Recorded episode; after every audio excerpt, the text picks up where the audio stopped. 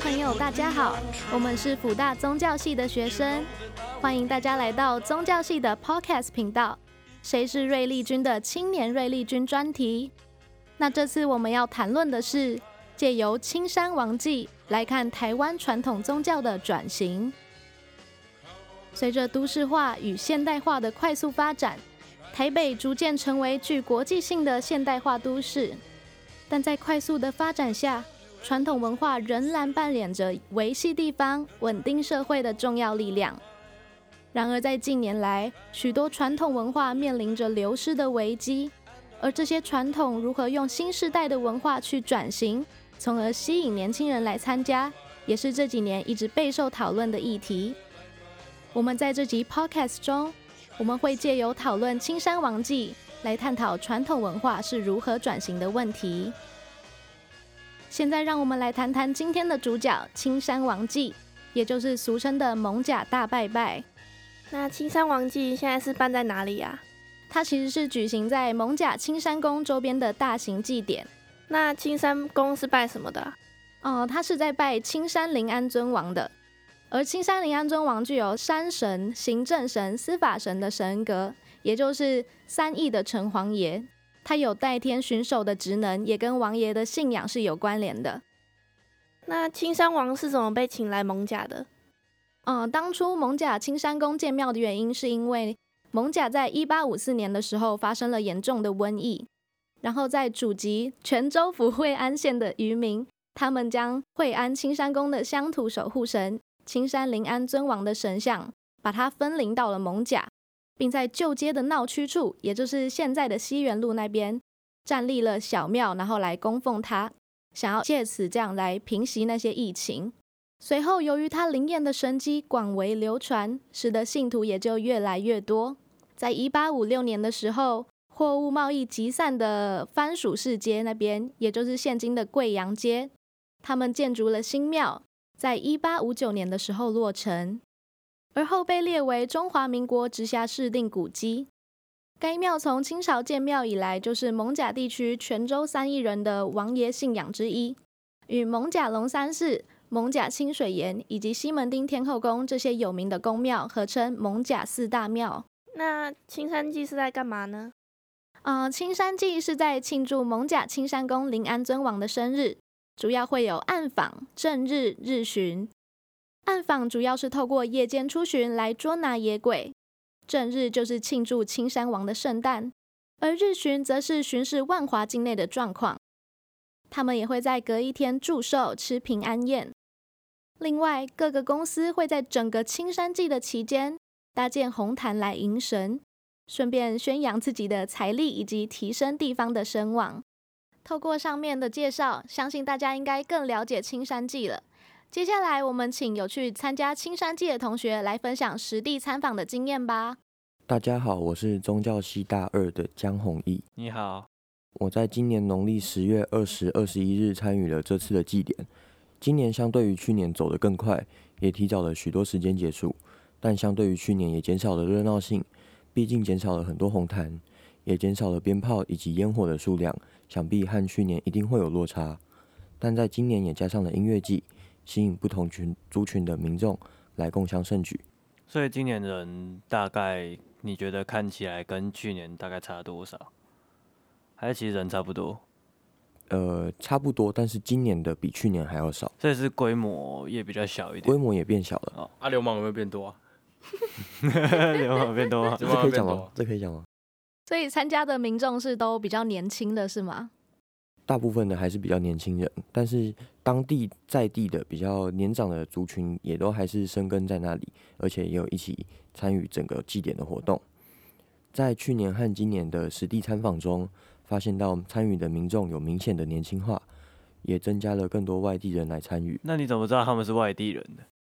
看得出来。你是说不是台北人的外地人，还是不是台湾人的外地人？不是台北人的外地人，他们很明显就看得出来，他们不是万华的在地人。哦，就是等于是观光客的部分。对，从他们的服装、他们的呃整个参与的行程，或是他们走的路线，就可以知道说他们是不是在地的万华人。你说我年轻化是是看服装才知道他是年轻化吗？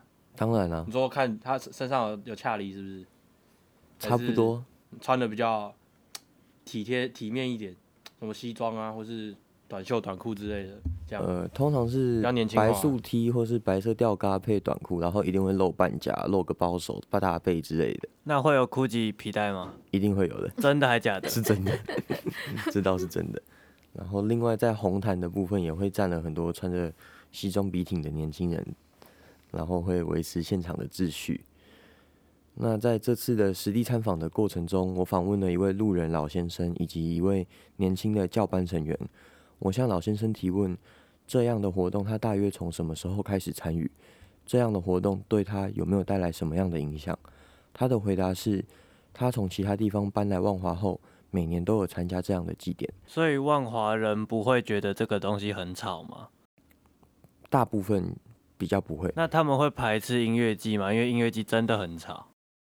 这个我没有特别问到，我那真的蛮吵的。我觉得这应该就算是他们从小到大的一种传统啦，所以基本上每年会参加是正常的这样。对，就像一般人，他们如果住在庙口或者住在庙附近的话，每年经过一次绕境，他们其实也都习以为常了，所以并不会有太多的反感。应该说这是一年一年一度的，所以大家应该都习惯这种对啊，而且而且会尊重啦，因为我觉得没有必要这几一年这这几天而已，忍耐一下就过去了。嗯，我觉得。那我有一个问题。就是如果他们附近的住户突然有人在检举噪音，那这个东西会有影响吗？还是其实基本上附近的居民居民都是默认这件事情？基本上有人检举的话，以我们台湾优良的警察素质，他们会说这这个适合风呃符合风土民情，所以警察也不会做太多的干涉，只会打发那个民众而已。感谢。所以你的意思是说台湾的鸽子？很很很，这个这个很尊重台湾文化，是不是？这个太辣了，很尊重台湾文化吗？哦，对啊，我觉得这样不错。我觉得就是台湾人就是支持台湾本土文化是一件好事啊。等下我被抓走，不会啊。那你还有访问就是其他的人吗？那那个年轻教班成员跑去哪儿？我还没讲过这个快点，我们要听一下，快点。另一位年轻的教班成员，我向他访问，他是第几次参加，是否在参与的过程中有特殊的的经验？他回答，今年是他第四次参加了，其中遇到的特殊经验是旁边的笑莲娜带了毒品，呃，不方便是说说是哪一种，然后后来有被警察收到，然后有被带走。那他们整个教班呢，也都被上面的长辈啊，一些长官。指责，所以是他旁边的人被带走，还是他也被带走了？他旁边的人被带走。哦，所以他没有带毒品。他其实有。哦，那哦那 OK 没事。但是我相信，其实这样也不是，就是不是所有喜爱就是这些文化的人都是这样的，对吧？对，不一定会，呃，是喜欢宫庙文化的人不一定会有有这些毒品啊，或是比较不好的东西带在身上，但是，呃。通常有这些比较不好的东西的人，他们都蛮热衷于参与这些文化的。那我有一个问题，那这样是不是可以用，就是喜欢宫庙文化、支持宫庙文化是一个一个群体，然后其中会有吸毒的或者是一些比较做非法事情的，那算是他们的个人选择，而不是因为这个文化所选择的。没错，那些只是他们个人选择做的一些不好的事情，但是我们不可以以偏概全。去指责说参与宫庙文化的人都是这一类的人，所以我希望大家可以在之后参与宫庙文化时多注意一些比较细节的部分。不一定年轻人他们参与宫庙文化，他们就会是比较在这个社会上地位比较低，或是会做一些非法事情的人，还是会有很多年轻人他们是很热心、很热衷的在学习参与宫庙文化。然后想要把这个文化推发扬光大，然后消除大家对文化的偏见。那警察是不是因为注意到细节，所以才把那个教班旁边那个人带走了？没错。可是我觉得也不能完全去讲说，就是参加公庙的人都都会吸毒啊。我觉得新闻媒体很容易爆成这样。像我之前有看过，就是有有那有一个有一个八九，他就带盐巴，然后被被警察误认为是那种 K 他命之类的。就媒体制造乱象啊！其实很多都是媒体制造的乱象，还要带转嘛。接下来哦，没关系。接下来就让戴冠伦来介绍这次他所看到的音乐季吧。大家好，我是宗教三的戴冠伦。哎、欸，你好，我来这次我来介绍的是我在今今年的青山王去参加的实地参访的经验。因为我每年算是我算是青山王的粉丝吧，每年我基本上都会参加。不过今年应该大家都知道，我们今年遇到很很严重的疫情，来五月那个时候，那个时候哦，吃饭啊什么的，我都他妈关家，然后都不能干嘛，对不对？可然后我那时候就想说，哎、我们今年青山王会不会参加不了啊？因为疫情的关系，群群聚那个陈时中一定会不会让我们参加的。然后没没想到，竟然在九月那个时候，九月十月的时候，疫情突然好转，然后疫苗关系嘛，所以今年顺还是有顺利举办到成，我觉得有的算是比较，虽然没有去年人那么多，但是我觉得以疫情的来来看的话，我觉得。还算是蛮多人的，是不是？再加上林长佐在努力推这个东西，因为他当初好像有说过，就是他承诺要办这个音乐季。今年最后一年当立委，所以要兑现这个承诺。我觉得有可能，应该有有一半部分是林长佐的部分，就不顾一切阻挠。陈时中是。就是他会就是拟定措施，所以基本上应该是现在活动都正常举行啊。希望疫情不要再爆发了。我觉得很对，很大部分都是希望疫情赶快结束了。反正都是民进党的，他们一条心啦。哎、欸，不要不要不要讲政治，不要讲政治。没有啦。啊，后来我去参我我去参加之后，我自己心里是蛮感动的，因为我觉得虽然比去年有少一点人，但是你要以疫情的疫情的方面来看，因为。基基本上，如果你疫情方面来看，你看各个场所基本上都是少至少五六成以上。但是我看今年青山王顶多少一两成而已，人基本上你跟去年比就是少一点，也没有差多少。但是你今年就是多一个疫情，所以我自己是很蛮感动的，因为大家就算疫情的关系，就是不管是信众啊、音乐祭的粉丝，或是工作人员，还有喜喜欢青山王祭的人们，他们都是一直就算有疫情，他们还是要参加这个，所以。借由这次的青山王音乐季，让我可以更确实、更确定的是，这些人是真真实实的喜欢这个文化，然后不会被这个影响打扰。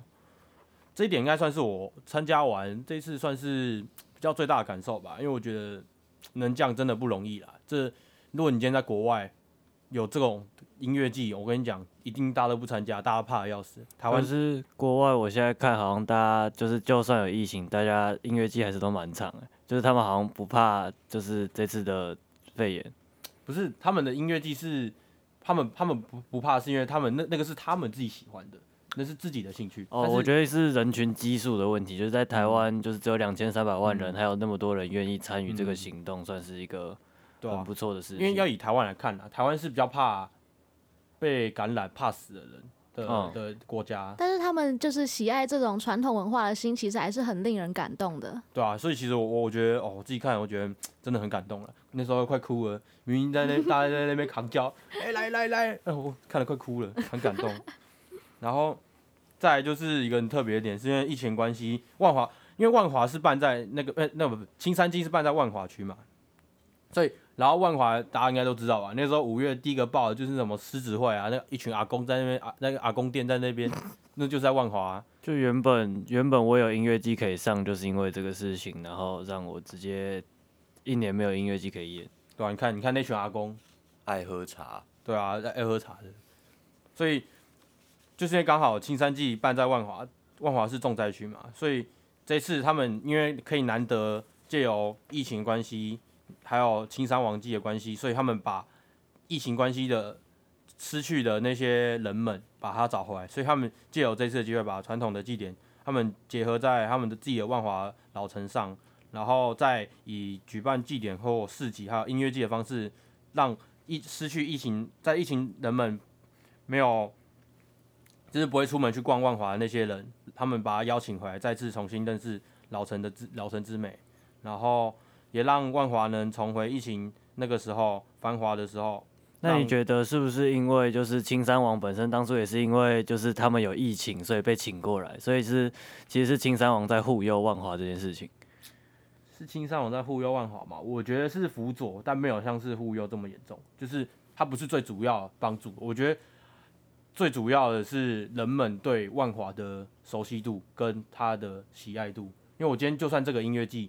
我只是去参加音乐季，我喜欢青山王，但我不喜欢万华，所以我觉得有一部分是因为他辅佐而已。但真正那那些人们是喜欢万华这个城市，但是刚好有音乐季办在这个地方，所以他们刚好可以去。所以像是青山王凝聚了这些喜欢万华的人。对，你可以这，我觉得可以这样讲，是因为青山王让人们可以再次重回，有理由可以再从此再回相聚，然后认识这个老城的的美好。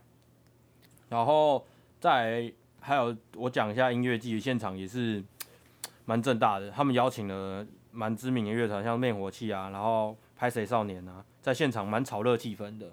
然后再第二个炒热气氛就是现场的那个扛轿的一些八加九啊，我还看到有警察去帮忙扛轿，因为今年好像是因为工作人员 就是没有去年那么多，所以我看到一个 现场有一个穿就是那种荧光背心的歌，呃不不不荧荧光背心的警察，然后帮忙扛轿，然后跟年轻人一起，哦，我自己觉得。还蛮酷的，因为可能是因为疫情关系，所以工作人员少，所以警察去帮忙，这也是我今年看到蛮奇特的一个方向。因为以往警察是蛮阻挡这个东西，因为毕竟是这个文化，就是会有蛮多不好的人少年去参加，所以会会闹事。所以我觉得今年能看到警警民一起传守护这个传统文化，是我也是看到一个让我们令令我蛮感动一个点。我觉得喜欢传统文化的人，应该都会看到这个消息，应该大家都会觉得，哎，今年还蛮感动的。原来大家一直都是这么，就是在守护我们传统文化，所以我觉得明年应该会更多人去参加。所以我也希望在往后的每一年，我非常鼓励大家在每一年的青山王祭可以一起邀请朋友去现场体会一次。哇，让我们谢谢冠伦的分享。大家好，我是宗教三的冠宁。经过这些实地参访的经验，我们观察到这些传统祭典中增加了许多新的元素，像是文创市集啦、音乐祭，而这就是一种传统宗教的转型。这几年，青山王祭结合了传统工艺、民俗艺术、文创设计、音乐、次文化等元素，吸引了非常非常多年轻人来参加这次的活动。不止打破了往年只有信徒、老一辈或是在地居民参加的窘境。更是近来透过新兴产业与现代文化还有传统文化结合的重要代表。除了青山祭本身之外，也举办了万华大闹热等音乐祭活动，结合了台湾在地独立乐团，例如灭火器啊、拍谢少年、春面乐队、温蒂漫步等，不同曲风、不同语言的乐团，也象征台湾创作音乐的百花齐放与自由民主。但可惜的是，虽然众多的年轻人前来参加音乐祭，并进一步的体验与参与传承台湾文化这件事，但人潮与活动的重心已经逐渐偏移，显得青山祭从主轴变成音乐祭的陪衬。原先庙会表演反而没有如往常般受到重视，甚是可惜，反而形成类似反效果的状况。但还是有部分民众只参与祭典的附加产物，例如市集啊、音乐祭。真正的主体宫庙传统文化反而被忽略，过多的人潮也使得想好好参加祭典的人带来困扰，是一个可以再审慎思考的问题哦。以时髦的音乐祭带动人潮是一件好事，让许多人可以间接了解、一同参与。但如果大多数人还是把音乐祭与祭典本身分开，无法带领年轻人真正的去认识、了解青山王信仰与文化，个人认为还是稍显可惜。结合在地文化与独立乐团是非常好的创举，但究竟要如何找到着力点结合，做出更好的文化再包装，是值得大家思考的部分哦。好的，谢谢以上同学们的分享。在经过这些分享后，现在我们来听听大家的想法吧。关于传统宫庙没落到转型到未来这件事情，我们可以从历史中发现到，从正式时期就已经有宫庙文化根植在台湾人的文化里面。宫庙文化对于台湾人来说是一个非常重要的文化，虽然很多人都会认为说宫庙文化是个传统，是个已经没落的东西，但是对于很多年轻人来说，他们还是非常重视的。对于很多老人来说也是很重视。虽然宫庙文化在很多人眼中是比较次文化的，因为很多会有呃比较脱序吗？你是说比较脱序的行为吗？对，不被社会所接受的他们会有比较多不被社会所接受的行为，例如抽烟、刺青、吃槟榔，或是吸毒。但是他在大部分的，在大部分公庙文化的人里面，他们不一定会有这些比较次文化的表现。所以你的意思是说，八加九的文化其实不一定等于是宫庙的文化，对吗？没错。所以他们应该要被分开来去讨论，而不是就是把庙会、宫庙这个文化跟八加九去完全做一个一体性的曲解。对，我们不应该以偏概全，把那些比较比较就是脱序。就是会被警察抓的行为，去跟就是这个传统就是美好的文化去做一个融合，他们应该是分开来讨论的。虽然我们会常常说他们是八加九，或是甚至他们是流氓，但是其实他们正是我们台湾公庙文化扛下来的重要分子，在很多节日或是庆典当中，他们也会透过自己的力量，然后来做为神明服务的事情。好的，那传统文化其实也是真的需要接班人来传承。那现在台湾的传统文化面临的就是没有接班人的问题。那请问，就是有同学要分享，就是对于台湾传统文化将面临转型的这件事情吗？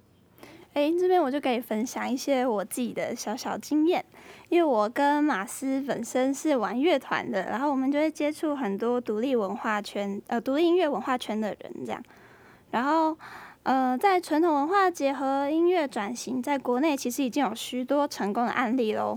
像是独立乐团飞鸿这首歌，有一首歌他们叫《彼岸无华》，他们用河洛语唱，又加入传统台湾宗庙音乐北管与戏曲等元素，结合了现在的摇滚元素，例如电吉他、爵士鼓等，十分新颖，也深受歌迷们的喜爱。又或者是最近在街声霸榜的珂拉琪，不知道各位听众有没有关注街声？珂拉琪出了一张新专辑，然后直接霸榜街声全部排行榜前面都是他。其实这一首歌叫《藏鱼归路火修犹在》，其实它是台语，但是我不太会念。直接在桥段加入了台湾丧葬文化仪式音乐，除了让台湾人民听着有了与生活产生共鸣、身临其境的感觉，也让人更明确的用声音与这块土地做连接。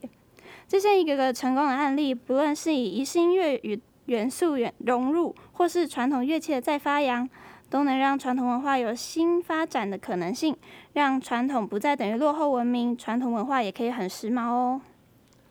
所以就是现在流行的东西，其实会需要跟传统文化去做结合，才能发扬就是之前的这些老东西嘛。对，我很喜欢董事长乐团的一句话，他有讲过一句话叫做“越在地越国际”。其实台湾文化是非常非常珍贵，而且是就是算是蛮独有的文化，因为有很多殖民历史啊，然后很多迁台来，非常非常多文化大杂烩。如果我们能做到以我们的文文化为荣，然后做文化的再发扬的话，相信台湾可以成为一个很与众不同，甚至可以举世闻名的国家。像是这种用音乐跟文化结合，然后再去转型的这种模式，其实在国外也有类似的案例。在日本的米津玄师，他的《死神》这首歌，就是透过日本的落语，也是一种日本传统相声文化，在落语当中的一个经典故事所创作出来的。在国外也有这种就是文化转型成功的案例，我相信台湾基本上也是可以做得到。在对于时代的发展中，就是文化转型这件事情，我们请刘佑勋同学发表一下想法。呃，随着时代的发展，人民意识提高很多，文化也随着这个改变，外来流行强势文化越来越多，传统文化相对的一直在式微。虽然还是可以在日常生活中看到很多传统习俗，像是民众每年到农历新年都会前往重点宫庙，像是台北行天宫、北港朝天宫。大甲镇南宫等等的进香，为自己与家人祈求新的一年的能事事顺利、身体健康。那现在是不是就是宫庙的目的变成是像是求财神啊、求月老，或者是求学业比较为主要，就是用目的性的东西？嗯，这些重要的民俗活动，在现代大多只是通过一种节日仪式感而已。真正了解并喜爱传统文化的人一直在减少，甚至有人会把喜爱这些传统文化的人挂上特别的记号。虽然我本身对这部分没过多兴趣，但我还是希望这些传统文化可以世世代代传承下去。那其实，在这个时候，是不是就要去破解，就是这个传统文化跟年轻人之间的隔阂？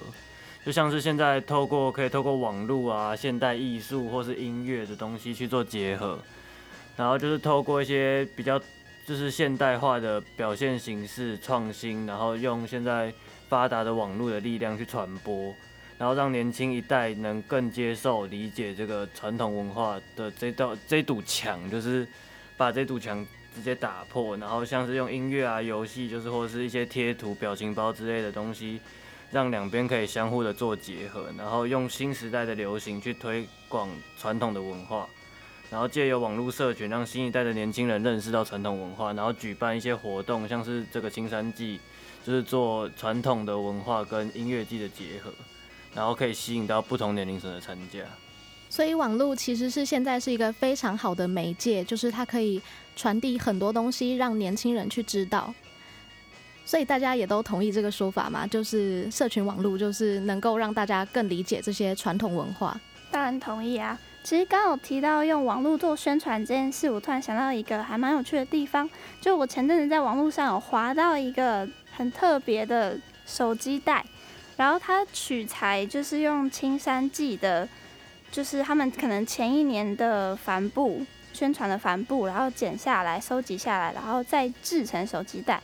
就是结合了年轻人推崇的环保，然后还有时尚这个特性，然后还会加入当年就是青山王祭的平安符。然后我那个时候看到就觉得哇，其实还是有很多年轻的设计师愿意为了传统文化去设计一些适合或者是可以让年轻人就是可以接受的，用可以接受的方式，然后去推出新的产品。这样虽然我后来没有买，但是我妈妈有买，就还蛮酷的。就妈妈觉得很新颖，就觉得哎。就是可以保平安，然后又可以装手机不怕掉，这样就蛮喜欢的。嘿，什么是手机袋啊？就是装手机的袋子，就是可以挂在脖子上那种，或者是你可以，它有它也可以提着。哦，所以就是像一个小袋子，然后它大概是手机的大小的一个东西。对对对，就可以挂着，你可能出去玩就可以挂在上面这样，然后又有平安符，所以如果你骑车的时候挂着，应该就不会被车撞，应该啦。我说应该，所以它是。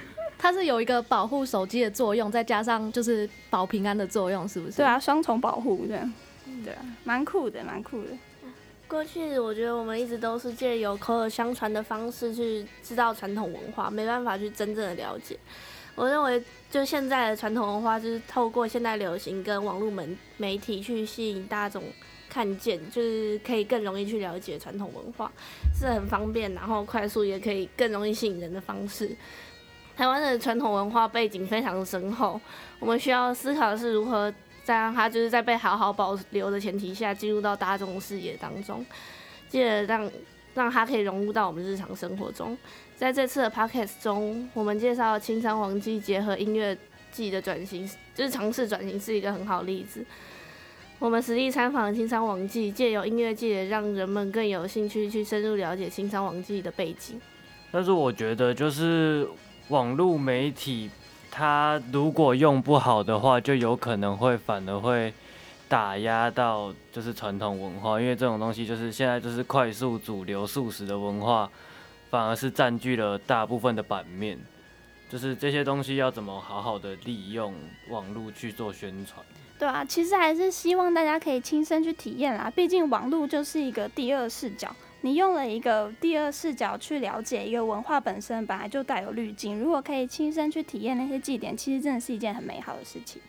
就我突然想到一个例子，就是像是中国的《山海经》，就是有九尾狐这个妖怪，它也是也也有人叫它祥瑞，就是已经被很多小说啊、影视作品或是游戏，就是他们会常被出现在里面，但是他们感觉是有点像曲解它这个原本的意思。然后，但是像是日本的都市传说啊，也是会被网络去做推广。那这也是我觉得是台湾未来宗教有机会可以转型的一个面向。像是你刚刚说的这些九尾狐啊，这些的，其实就是它虽然是被用网络，然后让大家都已经知道这个文化，但是有时候会让新的文化感觉就是盖过原本的那个意思。所以你想表达的是这样，对吧？呃，对，就是网络的，就是资讯有可能不会是这个文化最原本的那个模样，所以我觉得应该是要用，就是真的是像徐冠宁所说的，要亲身去体会它，他才会知道，就是这个文化背后传统的最真实、最原始的那个美好。我们这组会想出这个主题，是因为我们非常欣赏也珍惜传统的文化，不希望因为现代流行文化的强势去压过了传统文化的美好。可以的话，最好的方法就是让现代以及传统文化擦出新的火花，一起并存，互利共生。希望在未来，无论是现代流行文化或是传统文化，都可以永续长存，融合出新的样貌，并深深的烙印在每个人的生活中。这次的“谁是瑞丽君”青年瑞丽君的专题也就到此告一段落。希望借由这次的 Podcast，能够让各位认识青山王记，并去反思有关传统文化转型的议题。感谢各位观众朋友们的聆听，我们下次再见。